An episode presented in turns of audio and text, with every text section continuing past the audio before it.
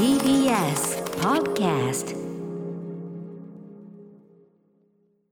12月20日月曜日時刻は午後8時を過ぎました。TBS ラジオキーステーションにお送りしているアフターシックスジャンクション略してアトロック私パーソナリティのライムスター歌丸です。そして月曜パートナー TBS アナウンサー熊崎和人です。さあここからは聞けば世界の見え方がちょっと変わるといいなな特集コーナービヨンドザカルチャーのお時間です。今夜のゲストはノーナリーブス西寺豪太さんです。こんにちは。こんにちは。こんにちは。さあということでまあ今年もね八面六臂の活躍でございました、はい西寺郷太さん。えー、熊崎君から改めてプロフィールご紹介お願いします。はい西寺郷太さんは京都育ちのシンガーソングライタープロデューサーです。ノーナリーブスとして97年にメジャーデビュー。今年はセブンティーンを含む通算17枚目のアルバム「Discography」をリリースされました。またプロデューサーや作詞作曲家として今年は錦織一清さん ABCZ ビッシュのアイナ・ジ・エンドさんそして和田アキ子さんなどに楽曲提供をされています。はいということで昨日ノーナリーブスこれ、ヒッピークリスマスだったんですね。そうなんです。お疲れ様でした渋谷のたクラブクアトロで。22年連続で、あーそうですか。1999年から。くずっとクワトロ？ずっとクアトロで、えー途中まあね一回僕出たりもしてますあそもんね。うなんですよね、うんうん。そのビデオになってたりするんですけど、そうなんですよ。だからそれが終わるとちょっとあの配信のイベントとかあるんですけど、うんうん。ノーナもちょっと一応仕仕事締め。事うん、なんか嬉しかった。やっぱり毎年それが終わるとほっとするんで、うん昨日は夜寝る前にせんべい5枚ぐらい食べちゃいました。一応体重気にしてるんですよこう見えてどういう気持ちなのでもいやもうなんかもうまあやったらいやいややったやりきったやってやりきった。家から。やりきった感よっしあそう。ゃこれ明日は大丈夫だぜ。ー。別にか大して変わんないまあわかるわかるわかる。やりきった感ですねはい。うん。醤油せんべい食べました。はい。あいいですね。あのー今年まあノーナはねアルバム出してディスコグラフィー素晴らしいアルバムを出して、はい。あの豪太君自身もいろんなね作曲やったりとか、はい。えーあの古典ねあのはい。絵を描いたりとかいろいろありましたけど、どうでした？2021は振り返って。そうですね。やっぱり自分のこの今かかってますけどノーナのアルバム出せたのが嬉しかったですね,、ねあとビルボードライブでツアーが3カ所できたので後半でしたけど、ええ大阪と東京とな、えー横浜か、はい。でちょっとずつなんかそういう感じが後半ノーナライブ結構多かったんで、うんうんうんやっぱ楽しいですね。やっぱりね。それはそうだうんそれはそうだ。嬉しかったです、うんうんうんはい、あと今ちょうど小説書いてる「ナインティーズっていう文芸春秋のを前半ちょっと休んでたんですけど、後半になってもうずっと締め切りで書いてて、うんうん。来年の頭ぐらいに最終回が2年ぐらい書いてたんですけどはい。終わるので、なのでそれに向かって今やってる感じです。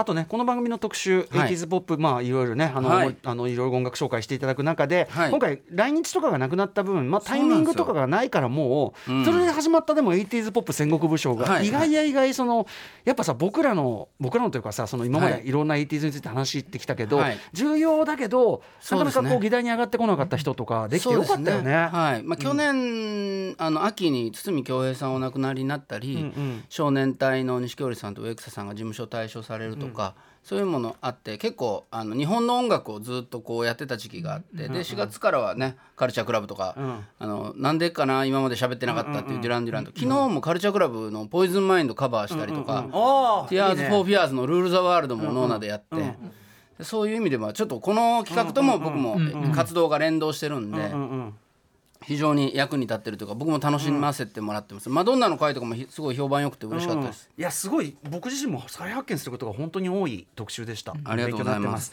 さあということで今日はでもね、まあはい年末ですから、はい。もうちょっと気楽にですね、はい。気楽なのか？逆逆に 逆に重いのか？いつものノートはね作ってきてないんで、はあの豪太君もちょっとねあの肩の荷を下ろしていただいて、うんはい。こんなスペシャル企画をお送りします。ノーナリーブス西寺豪太 VS ライムスター宇多丸 80s サシスセソクリスマス選曲対決!こイエイ。のテンションでこのテンションの泣きがふさわしい企画ですから。イエイ対決。イエイえー先月8日郷太さんの後ろ盾のもと少年隊錦織一清さんと光栄にも 80s サシスセソ選曲対決を私やらせていただきました、はい。80s サシスセソとは何か。2013年3年 TBS ラジオで放送していた西寺郷太卵レディオで、えー、郷太さんがまあ考案した企画ですね、えー改めて豪太さん、えー、80s ポップを構成する5つの要素サシスセソサシスセソサシスセソで 80s ポップは説明できるやないか。説明できるんですよね。気がついちゃったんですけど、うん。そのことをずっと前に忘れてたんですけど僕は。78年前に1回言っただけの企画だったんで。僕本当にあの錦織さんがそれやってくださるって聞いて、ええ。ちょっと焦って「大丈夫ですか?」って言ったんですけどいやでもあれいやっぱり評判よくちょっとそこのなんていうかな縛りがある方がいそうそうそう。ろいろ無理やり考えることによって今まで話してないことが話せるかなって、ね、あとでそのロジックが面白いんだもんね、だしさ結局さ、音楽の一番楽しい聴き方ってコンバットレックも言ってるけど、友達ん家で、はい。ね、えじゃあこれ聞いてこれこれかけようぜ次、次あれ聞こうぜ。これが一番いいんだからさ、なんだかんだ言ってそうですね。話しながら曲聴こうよっていう、うん、いシンプルなやでも。錦織さんのあのスティービー・ニックスとか、うん僕あの後また改めて聞いたりとか、そういう意味でもまあ今日はねあの熊崎アナが選んでくれるということで、ええあれなんですけど。私が選ぶのか、はい。改めてじゃあ郷太君、えー、サシスセソね、あこれもう気がついてしまったんですコンバットレックはね、はい。あのあ接待用語接待用語使うなんて郷太君さすがで違うわっつって。料理だっつってたまたたまたまなんですけど。さあ、なあの構成要素は何でしょう？か、これもね、80s ポップはもうねもうサシスセソでできてると、うん。はいさ爽やか。そしてし、シリアスそしてすはスイート、せはセックス、そしてそはその他。これで全部入りますから、その他に大体入ってますまあ、その他が入ってるね、もうね、だだいぶカバー、カバー域が多いですけどね。ええまあ。爽やかはもちろんわかるよね、はい。でシリアスは 80s 意外とメメッセージソングも多いですよと、うん。はいはい。はいシリアス。そういうことか、うん。とかまあ,、あのシリアスいろんな解釈があります、スイート。まあ甘甘い。ね、まあ、せこれでも 80s ってやっぱりねあの僕80年代は、はい。性に全てが注力されていく時代っていう説明をよくしてるんです。ああやっぱりお金もみんな持ってて。そうそうそう、ん。あとそのなんていうかセックスの値段が高いっていうのかな、あ全今今ね。相対的にそううん。今別にそこがそんなさ、あのキュッキュッキュッキュッそれよりも面白いものもあるやんっていう世界ですもんね、今はなんかなんかだからそういう意味ではまあなんていうかな良くも悪くもみんな浮つきながら全てがこうなんかうん例えばお女の人を落とすみたいな全然ひどい考え方だと思うけどそういうどっちもね、うん女性もねそうそうそう、その女性はそこに乗っかっていくみたいな、うんそういう文化があってみたいな、うん今日はねちょっとそういう選曲もしてますよこれはね、そして、えー、そその他まあその他 80s って言うけど、その例えば打ち込みのああいうビートだけが 80s じゃないぞとかね、うん。そうですね。あのオールディーズも実は 80s だぞとかね。あなんかちょっと分かっちゃった気がする。今言ったことで。これもあの歌丸さんの選曲が今分かった気がする、透けて見えちゃっ た。透けて見えた。どういう解釈で言うか。透けて見えた。さあというね、えー、豪太君とは昔からこういう遊びばかりやってるわけですけども。はい。はい、ということで今回も一人5曲ずつ選んだので合計10曲ありますが全部かけるのは時間的に無理ということで、はい。え1曲えーまず1曲ずつ1分間選曲のポイントや思い出をプレゼンしそれを聞いた上で、やはり熊崎和さんねジャッジマンね判定マン判定マンこれが面い白いんですよ、うん。熊崎アナが選んでくれるっていうのが面白いんですよね。これだけは聞かせたかったのになんでみたいなそういう感じにならないですか最終的いにや。ゴ田さんこのすらけのここは俺の方だったのにみたい俺なはね今日今年はそこまで大丈夫ないけどはい。一曲はかけたいかなこれなとこれはという。これはだからメッセージ僕らあの1分間のプレゼンするんですよ、ね。はいまあそうですそこの熱をねプレゼンでそのこ熱伝えてくれれば私分かりますので、うんはい。うんはい。はいちゃんと僕も準備してきたんでプレゼン、はい。今ちょっと早く渡せ渡せってお願いしますってやったら CM 明けに渡しますって言われたから。それぐらいあの熱くあのえー焦ってるんであるんですね。ごはい。豪太君怖えよこういう時 さあということで、はい。ねはい。お互い手加減せずに選曲してきましたのでえー豪太君との 80s サシスサソクリスマス選曲対決お楽しみに。ノーナリーブス西寺豪太 VS ライムスター歌丸 80s サシスセソクリスマス選曲対決 After Six Junction. ノーナリーブス西寺豪太 VS ライムスター宇多丸。80s サシスセソクリスマス選曲対決。時刻は8時、えー、10分でございます。TBS ラジオキーステーションに生放送でお送りしているアフターシックスジャンクションこの時間は特集コーナー Beyond the Culture をお送りしてます。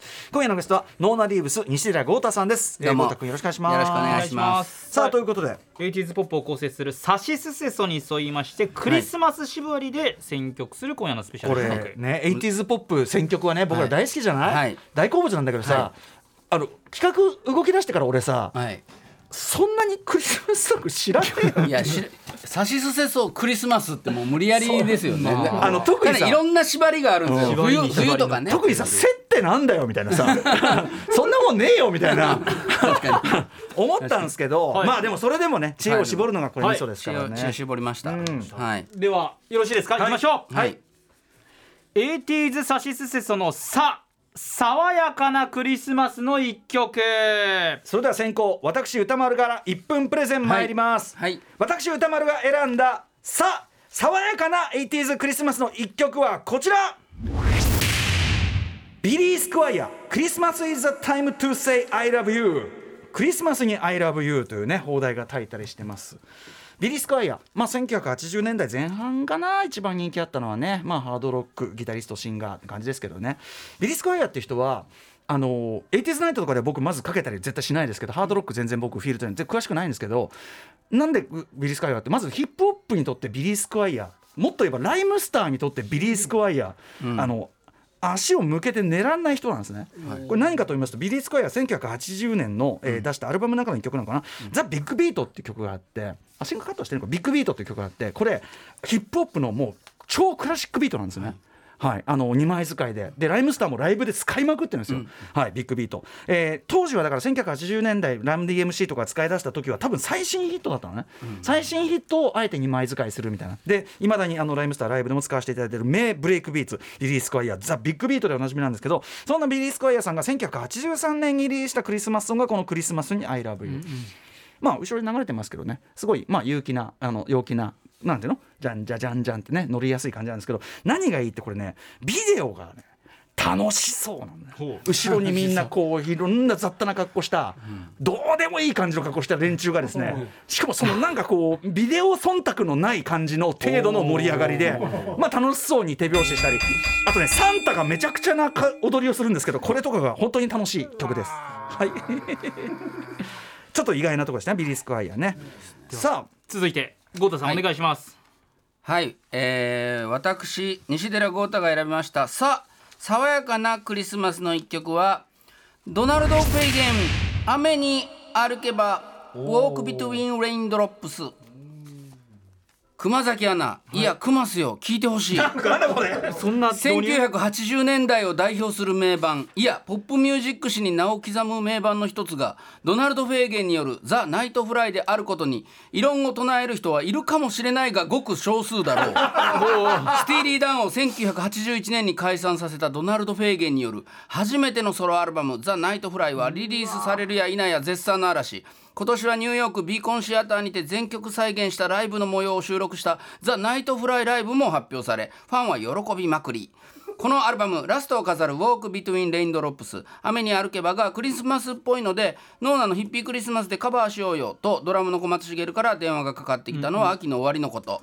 先週大阪昨日渋谷で歌ってきましたが確かに爽やかなクリスマス感たっぷりで最高。ぜひみんなで聴いてみたい。完璧に1分じゃないですちょっと待ってください。これクリスマスソングなんですか？クリスマスっぽいんですもうこのプレゼンが。これはなるほど。でもねこれはすごいね。熊崎君ってこれね、このスタイル。これね。でもねあの郷太君が言ってることこれ本当、あのドナルド・フェイゲンねこれね Nightshift、あ Nightfly、えー Night Flight、はい。 Nightfly。80, 80年代を、うんうん。あの、ね Nightfly。ポップミュージック史に残る。を刻む名盤の一つがはい Nightfly であることに異論を唱える人はいるかもしれないがごく少数だろう。これは間違いない。これ間違いない。た嘘じゃない。話なんですねこれ間違いない。なるほど。そう最後の歌なんです。意外にあれこれはクリスマスやなはい。ということで 80s サシスそのさ 爽やかなクリスマスの一曲は豪太さんです。おはい。ここで ここで撮ってしまった。いやここで撮ってしまってこれいきなり、はい。一発目でね、はい。熊崎君って言われたらね。そうプレゼンテーションで、はい。確かに。なんかこれでね歌丸さんってなったらなんかこうこ確かに。の企画のスタートとしてとかっていうこれね僕1分間読む練習してきましたから。ピピピピン言うたでしょ。パーフェクトな尺感にはい。はい。ではでは曲聴きましょうか。はい、僕が紹介していいんでしょうか。ははいい、Walk Between Raindrops 雨に歩けばドナルド・フェーゲン。はい、ドナルド・フェーゲン。ドナルド・フェーゲンのアルバムの最後の曲でね。Between Raindrops はい、あのな何気なくアルバムはよく聴いてたんですけど、ね。まさか自分で歌うとか、うんこの曲ってこの中でもまあ比較的地味なそうだよね。曲なので、ニューフロンティアとかね、うん。あっちは行くけども。そうですね、うん IGY とか、あの辺りがよよく聞かれるんですけど、でもなん確かそう言われてみりゃっていうで、確かに。いやいやそうそうそう。本当雰囲気良かったんで言われてみれば。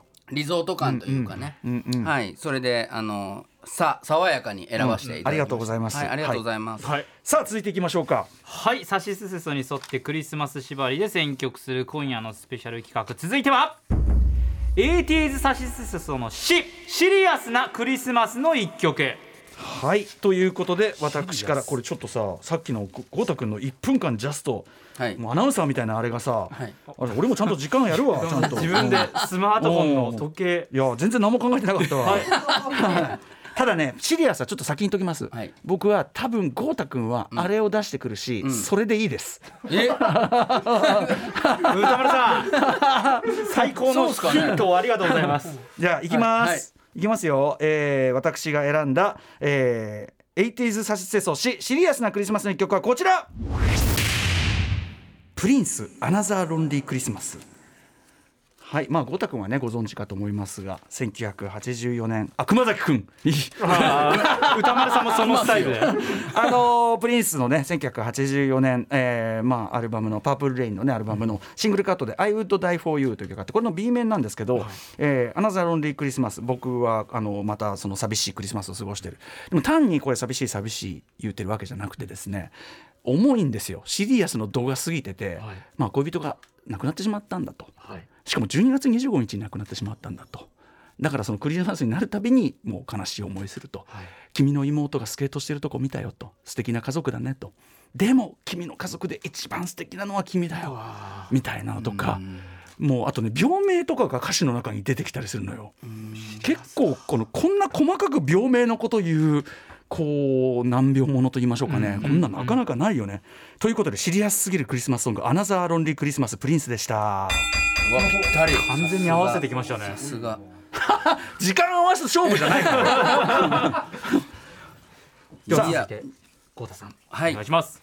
えー、しに私西寺郷太が選んだしシリアスなクリスマスの一曲はバンドエイド「Do They Know It's Christmas」熊崎アナ、い、や熊すよ。聞いてほしい。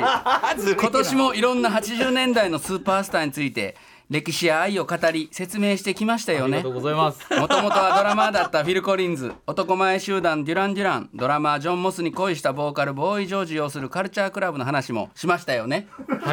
イギリスの 80s ポップアーティストオールスターが勢ぞろいしてシリアスなアフリカ飢餓の問題を世界に通ったドゥーゼーノイツクリスマス、U2 のボノポリスのスティングスタイルカウンシルポール・ウェラーなどキラー星のスター参加。この曲がスタート地点となりアフリカのアメリカの USA for アフリカによるえー、We Are the World や1985年夏の一大チャリティーイベントライブエイドへと波がひ広がり、えーその後のポップの歴史はどんどん塗り替わっていきましたよね、はい。ずっと言ってますよね。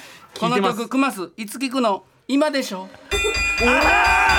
なんだそれ！今保坂あかりさんとのこのリンクにより最後に抜き。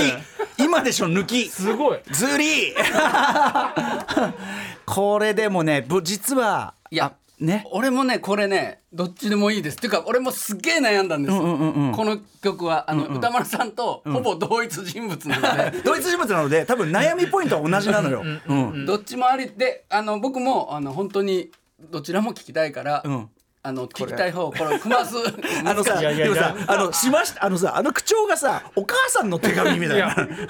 話をしましたよね。小さいずっと言ってますよね。小さい子に対するお母さんの手紙でしたねこれねちなみにね、ほら候補に入ってた証拠に、ほらシリアス、俺これも選んでるのよ。ほんまや。うも同一人物わかりました。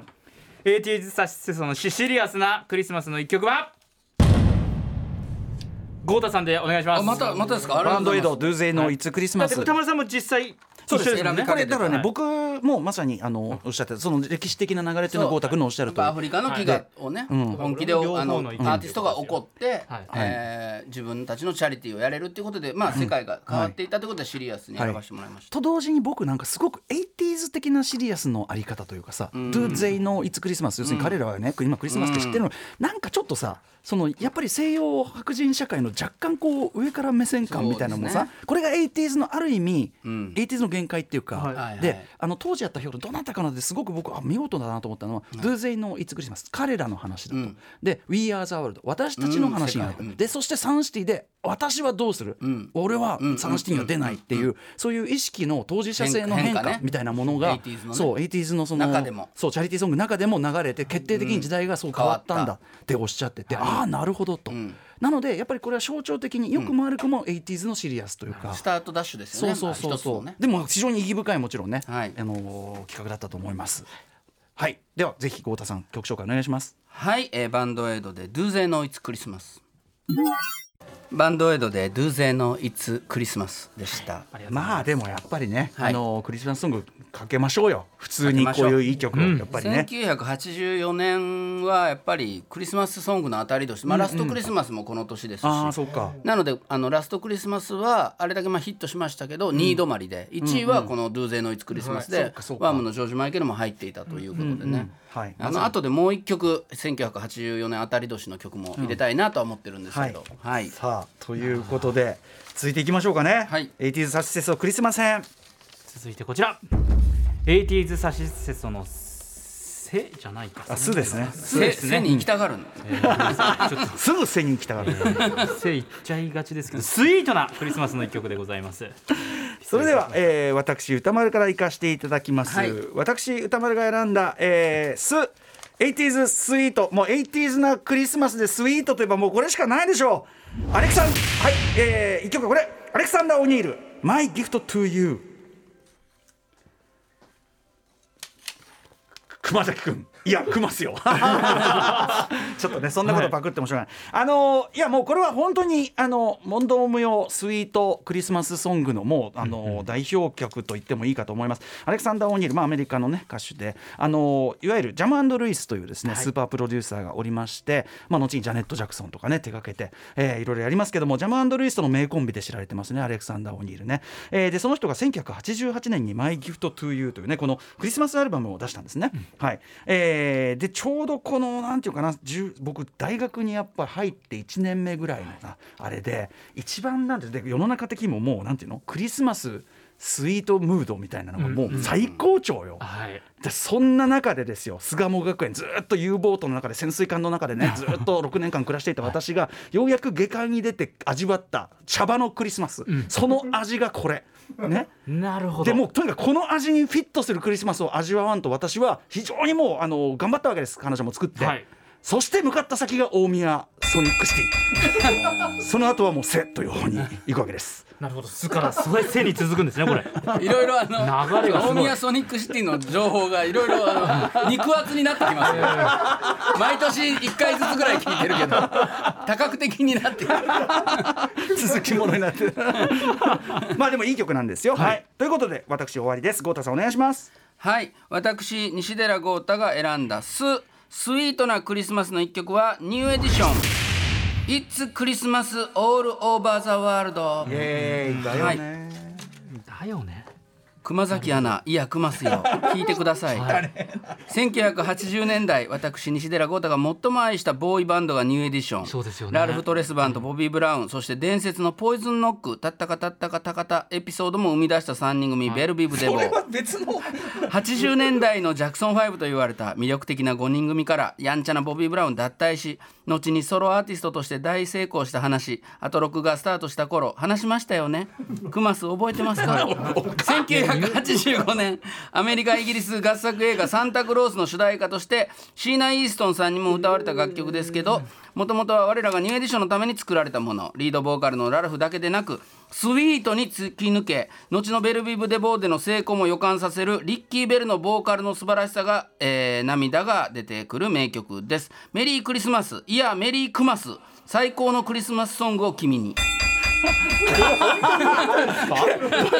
これなんか終わった後に押してるんですよこれ。合わせてる君本当に？き君に言ってこっち見るのよ。いやいやなんだよそれ。なん文字数を合わせてるんです尺管理が完璧すぎてなんかこれゆどこ同じ癒着がなんかど癒んどん。着がね癒着を感じでもるちなみにニューエディションは、はい。あのあれですからね。あのさっきのジャムルイスといはい。うプロデューサーとも、はい。はい。あの後にね組みますから。ううん、名盤で組みますねそういうことですよね。だからまあまあほぼほぼねこれはねやっぱ同一人物なんで我々。まあほぼ同じ曲を選んでるもアレんなんで。クサンダー・オニールさんとデュエットしたことありますよ。えー？ダンダンスマンさんのイベントでマジで？一緒に並んでめちゃくちゃでかいんですよ。マジか？はい。だからもう別にもう僕でもまあ僕もこのニューエディションはあの好きです。この曲いいんです。ですよね、はい。それはそうなんですよ、もうこう来ましたからね。はい。でもね。出ます。いろいろ。でも忖度なしで。そうだから、はい。全然全然いいよ。あのバランスとかいいからね、はい、ススイートなクリスマスの一曲は？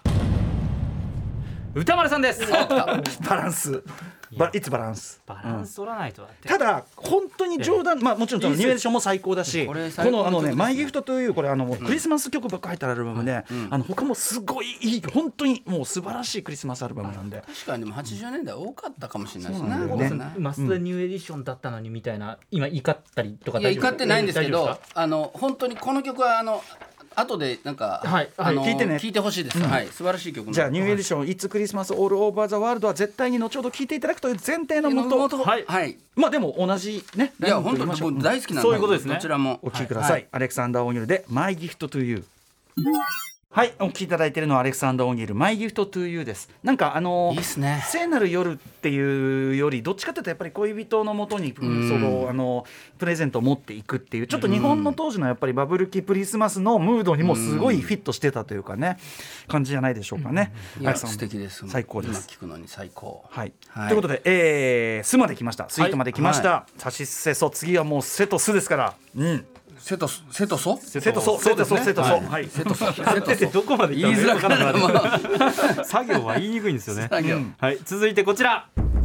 80s サシスセソの「セ」セックスなクリスマスの一曲。これが一番大変だよ。だってさおかしいだろそのクリスマスにそんな、そんなことはね、ん。ありえない。でもそのバブル期 バブル期日本においてはやっぱりそういうムードもありましたよね。まあね。でちょっとちょっと選曲の前に一つだけ言い訳させてください。だからさっきの大宮ソニックシティの流れから来るその性のストーリーは、そのワムのそのラストクリスマスなんですけど、この話はあのね卵レディオで散々やりまして、はい。えっ、と書き起こしがねあのはい。ミアンのサイトのところにありますんで、はい。それ見てください。はい。はい。でも僕は別の角度からいきました、えー今年私が歌丸、えー選んだ、えーセセックスな 80s クリスマスソングはこちら。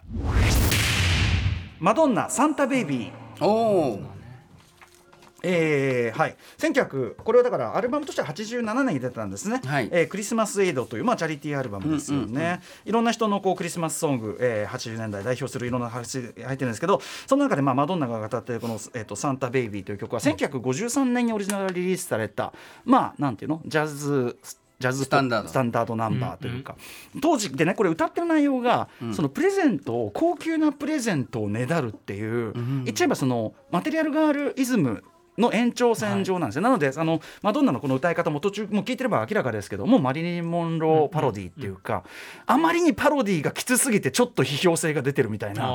そんぐらいの感じですよね。えーその元の、えっと、サンタベイビーそのものもあのあまりにもそういうその物質的な内容が当時はちょっと批判も浴びたみたいで、えー歌詞改訂版が翌年に出たりしたんですけども、えーあれあえてのこの1953オリジナル版をマドンナが歌ってる。まあモンテリアルガールイズムでありそしてやっぱり1980年代、えー物質主義そしてやはりそのなんかこう性にそれが注力されていく時代日本のバブル期それを想像するようなクリスマスソングという意味でやはりベイビー、えーサンタベイビーやらせていただきました。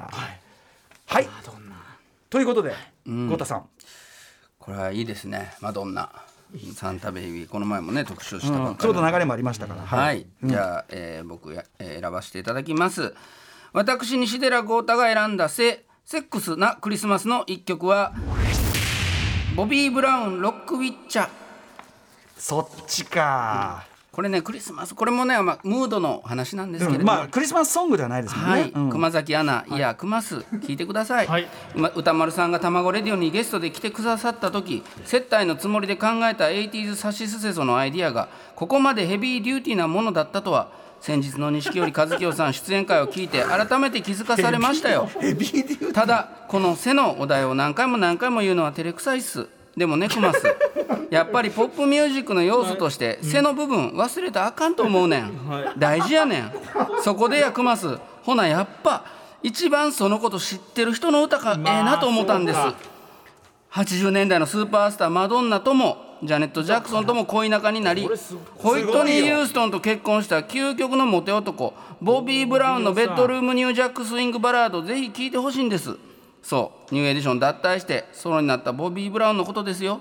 頼むでクマス選んでやうわー。これでもさこのチョイス。ボビー・ブラウンのこれはセッもうクスのもう会話会話してる。もうこれコラボよコラボ。コラボ。うん対決じゃないいやいやコラボ。そうですよね。そうそうびっくり。あそうもうマドンナの話も出てくるし。ねえ。だってマドンナとボビー・ブラウンの出会いの強烈な話。出てくそうそうそう出てそうそう出会い頭にもういきなりマドンナがもうグイってやってくる。呼び出されて。マドンナでゴータさんがボビオさんですもんね。そうですもんね。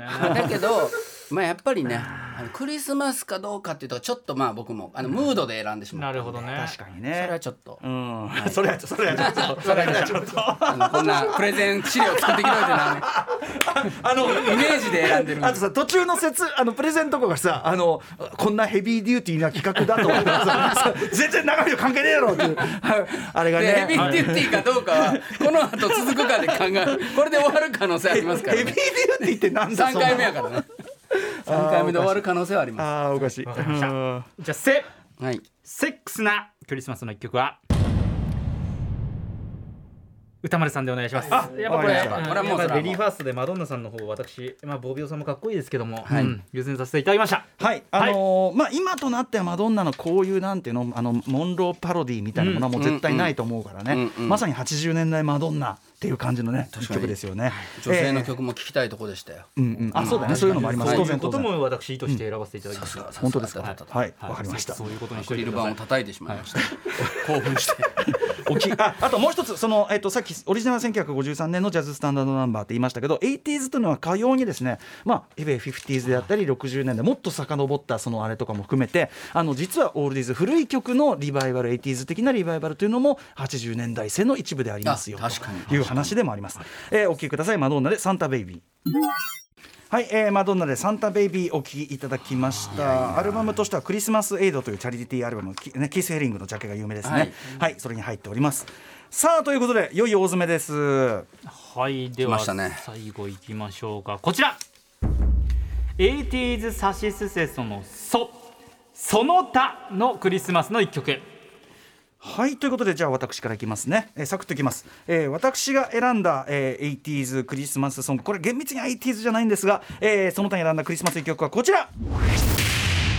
ビング・クロスビーデビッド・ボーイ「リトル・ドラマー・ボーイ」はいえーリトルドラマーボーイ、まあ、クリスマスソングのもう定番中の定番ですけどもそしてビング・クロスビーもう大御所シンガーですよ。もうなんていうのかなこういう特にクリスマスソングとかね、歌わせたらもう代名詞的なもう大御所シンガー。そんなビンビング・クロスビーとですねなんとデビッド・ボーイが1977年にテレビ番組で共演した、えー歌唱が1982年になってシングルリリースされたんですね、なので僕の中ではやっぱり82年に初めてこれを聞いたんだけど、はい。これ聞いてまあなんていうかなビング・クロスビーとデビッド・ボーイっていうデビまずデュエット自体がなんそれっていう組み合わせなんだけど、そのデビッド・ボーイのなんかボーカルがやっぱその今ね歌い出しましたけどなんかね合うんだよ影響を受ね。けてるんだそうすごい合う。でまだこの頃はすごくグラムロックのねそのイメージも強かった。なんかそのレッツレッツダンスより前ですから歌ってんのは。だからなんかこうポップスターもうちょっと怪しい感じの時代だったんだけどあこういうしきちんと背広を着てあこういうスタンダードな歌も歌える場なのかみたいなねそう新鮮な曲でもありましたよね。はい。ということで。えーまあ、その他間ですね。ビング・クロスビーとデビッド・ボーイの「リトル・ダマボーイ」選ばせていただきました。さあそしてはい私西寺豪太が選んだ「そその他に選んだクリスマスの一曲はポール・マッカートニーザ・フロッグ・コーラス「We All Stand Together」はい、はい。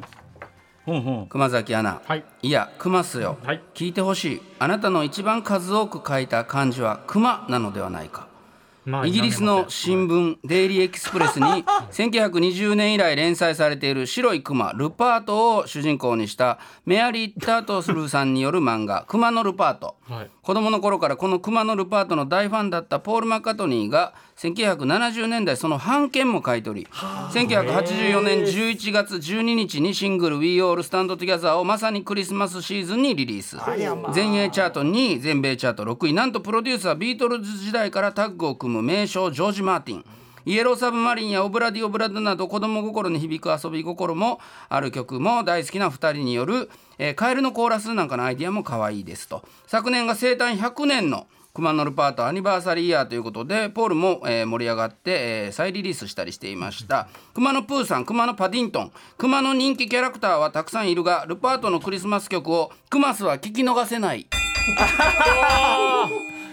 おいおいちょっとさあのさ言い終わった後にえークマスのあーごめ方にんなさい。向き向き直る瞬間のうざさをぜひ見ていただきたい。ごめんなさい私ちょっとどうしようみたいな下向いちゃってました。ただね今これねやっぱねさすがですよね。僕やっぱ選んでてね思ったボールマーカットにさあのワンダフルクリスマスもあるしさ、はいあのありますね。あのやっぱすごいなんかクリスマス感他の曲もそうなんだけど、はい。クリスマス感そもそも醸してる人よね確かにちょっとこう子供が喜ぶよう喜んだりとか。なそのオールディーズ的な要素っていうのはちゃんとあるんでね。うん、あとなんかこうなんていうの？響く曲？シんャンシャンしてたりさうん多かったりしかもこれ熊のルパートまで合わせ技できたらこれは参ったな。84年っていうのこれこれ80これはリリースされたんです。ね。でもえっと、1920年にその熊のルパだからなんだろうコボちゃんとかわかんないですけど、新聞に載ってるそのまあサザエさんはちょっと違いますけど、まあ、そういうみんなが知ってるものあのアニメというか漫画をポールが版権買ってあのアニメーションにした。あの最初はあの新聞のあのあの連載だったらしいです、熊のルパ。ート。本当に好きなんだね、はい。さあということで熊須、はい。最後のそその他に選んだクリスマスの一曲は？まあクマスなのでですね豪太さんの方にさせてください。クマスでございます。これははい。ね、でもまああのーなんかどっち後にしろその何か古い何かと実はつながってる 80s というのかな、あそうですね。そうね共通してるかもしれませんね。そうですね。さあそれでは豪太君紹介してください。はい、ポール・マッカートニーフロッグコーラスで非常に可愛い曲です。We All Stand Together。はい、ポール・マッカートニーザ・フロッグコーラスで We All Stand Together。ね。可愛い曲でしょ？うん素敵な曲。素晴らしい。お子さんにも聞かせてあげてください。そうですね、はいうん、クリスマスの曲なんで、基本的には。さあ豪太君。ちょっとね、はい。あのサステスを勝負終わりまして、はい。えー、2対3かな、はい。うん。まあいい感じじゃないですかありがとうございまこす。はい。ええいやよかったです。2対3じゃないか。2対3か？豪太さんさんの2対3はい、豪太さんにですうん。でも、まあまあどっちも勝ったみたいなもんです。そうですそれでね、はい。えーぜひですね時間もちょっとあるんで、はい。ニューエディションかけましょぜひ、はい。お願いします。うでは曲紹介。あ、いいですか？うん。はい、えー、ニューエディションのもうすごい名曲なんで「It's Christmas All Over the World」はい、はい。ニューエディションで「It's Christmas All Over the World」前半はラルフ・トレスバントさんと、あのリードボーカルの方が歌ってるんですけど、途中からすっごい高い声で出てくるのがリッキー・ベルさんっていう、まあ、ベル・ビブ・デ・ボーでリードボーカルなんです。まああの声変わりなどもされたこともあって、この曲あんまりねライブとかで歌うこともあのないんですけどでも本当に美しいあの、状態のあのニューエディションのボーカルで、あのすごい好きな曲なんですけどその割にはあんまりかかってないんで、うんうん。ここでみんなに聞いてもらえてうれ嬉しいです。ね。は、はい。いい、やあの締めによろしいんじゃなかったでしょうかね、はい、ありがとうございます。ということでサシステソクマスジャッジを終えていかがでしたか？いやいやいやよ良かったですよね。熊崎君私のジャッジ。熊崎君熊崎君いやクマスよ。ね。くますよ。熊のルパートよ。よかったよかったよかった。あなよかった。たあなたその表現いや大丈夫です大丈夫です。大丈夫よかった。よ大丈夫。あーよかった。すっごい楽しかっ 楽しくなかったでしょ。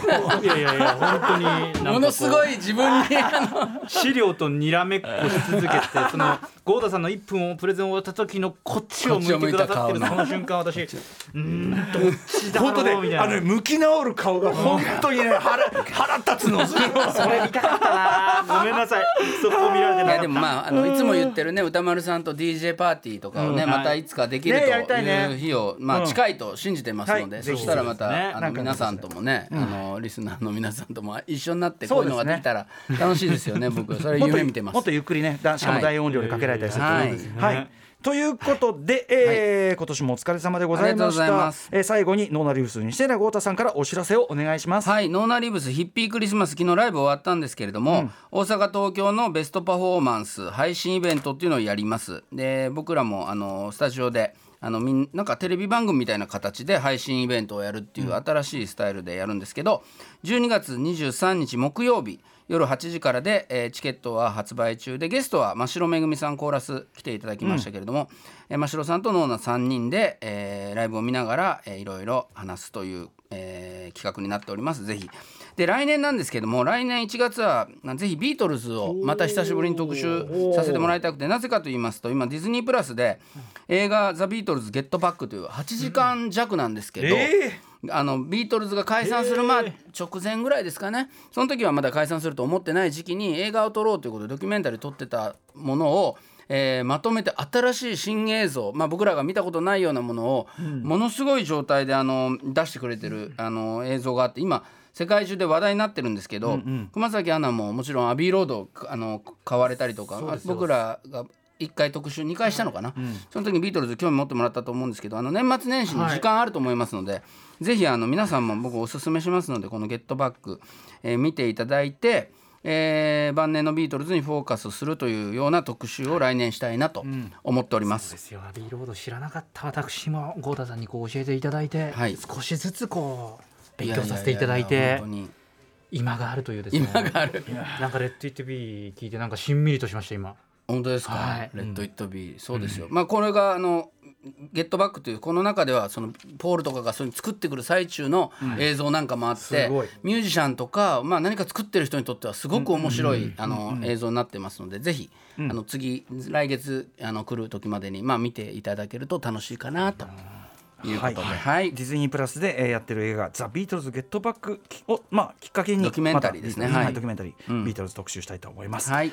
ということで今年もいろいろお世話になりましたノーナリーブス西寺豪太さんでした。ありがとうございました。ありがとうございました。ありがとうございましたノーナリーブス西寺豪太 VS ライムスター歌丸 80s サシスセソクリスマス選曲対決。